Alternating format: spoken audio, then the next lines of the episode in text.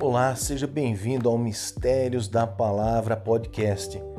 No episódio de hoje, vamos refletir sobre o versículo do livro de Provérbios, capítulo 31. Mas antes, seja inscrito em nosso podcast. Estamos nas maiores plataformas de podcast: Google Podcast, Spotify e etc.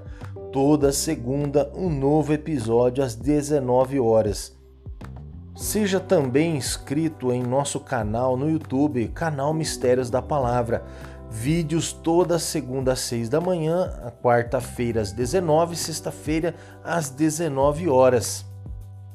Com mensagens e estudos para a sua edificação espiritual. Ative as notificações para você ser avisado quando postarmos novos vídeos.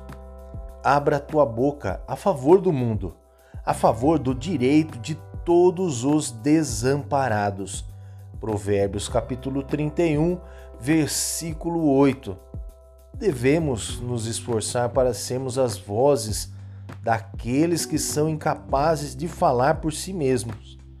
O mundo está cheio de pessoas que são oprimidas diariamente, pessoas sem voz para se defender ou ao menos pedir socorro.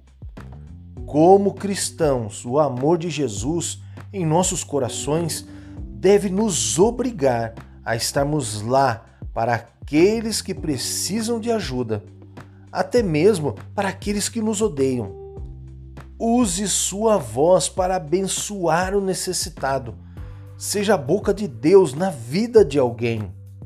Não seja uma pessoa tóxica, não seja uma pessoa que vai trazer algo de condenação, pois todos nós já estamos condenados, como a palavra de Deus nos revela, mas traga uma palavra de amor, traga uma palavra de transformação para a vida daquele que está necessitando daquela palavra.